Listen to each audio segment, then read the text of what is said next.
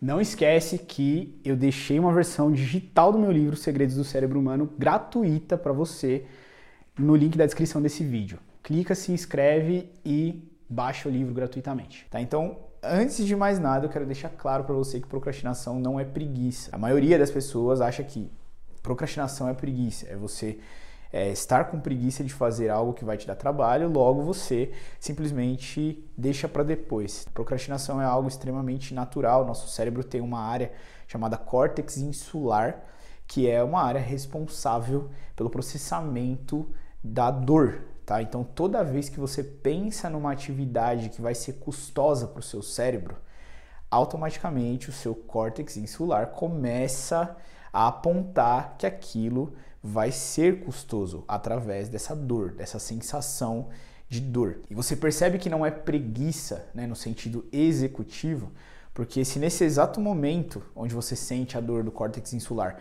você parar de pensar na atividade que você precisa fazer e abrir, por exemplo, um vídeo no YouTube, começar a consumir um vídeo de entretenimento, você vai eliminar essa dor do córtex insular quase que instantaneamente. Ou seja, você vai estar tá dispondo seu tempo, sua energia, sua atenção, tanto processos cognitivos quanto executivos vão estar em atividade e mesmo assim a dor vai sumir. Né? Então você percebe que não tem a ver com a disposição de executar alguma coisa, tem mais a ver com a disposição de gastar energia com algo que parece custoso. O entretenimento não é custoso, você fica ali passivo, é, recebendo aqueles estímulos e tendo reações fisiológicas positivas de bem-estar. Tá? Então é por isso que a gente procrastina, é por isso que é normal nesse sentido procrastinar. O nosso cérebro ele é basicamente programado para procrastinar.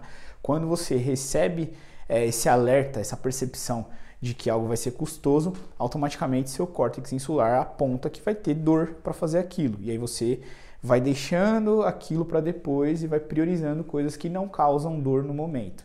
O problema é que depois a conta chega, né? Então, esse é o problema da procrastinação, tá?